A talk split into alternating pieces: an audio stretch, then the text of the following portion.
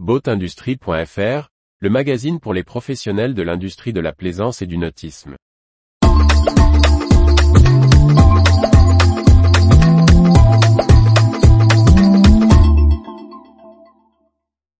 Vie du nautisme, Suzuki, Fanal Marine, Funiac Rigiflex, E-Propulsion, Mandelieu, Redon.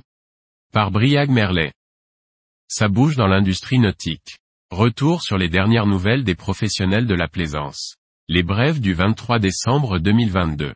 Le motoriste japonais Suzuki Marine a officialisé trois nouveaux partenariats en première monte sur le marché français.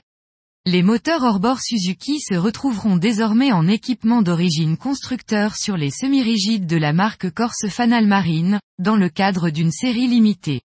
Icabot est l'importateur en France des marques Idea, Colobri, Gala, Brig, Iron et Dromeas. Il proposera désormais en première monte les moteurs de la marque japonaise. Enfin, les deux marques réputées dans la construction de bateaux en polyéthylène rotomoulé Funyak et Rigiflex proposeront également la marque Suzuki. Ces trois nouveaux accords portent à 21 les partenariats de Suzuki en France. La marque de moteurs électriques chinoise E-Propulsion a fêté ses 10 ans en 2022.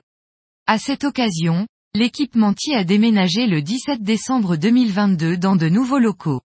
Ces bâtiments de 10 000 mètres carrés réunissent le siège social et une unité de production permettant de faire face à une demande en très forte croissance, alors que la marque a lancé de nouveaux modèles, notamment inboard.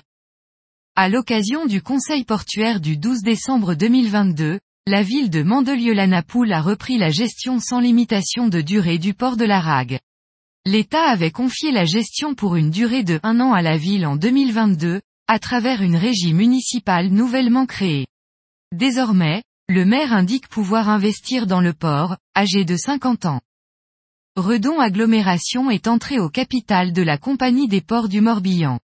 L'agglomération, qui est à la tête de deux ports et 160 emplacements de plaisance, entend dans le futur céder ainsi la gestion à la société publique locale, qui est déjà à la tête de 17 ports du département.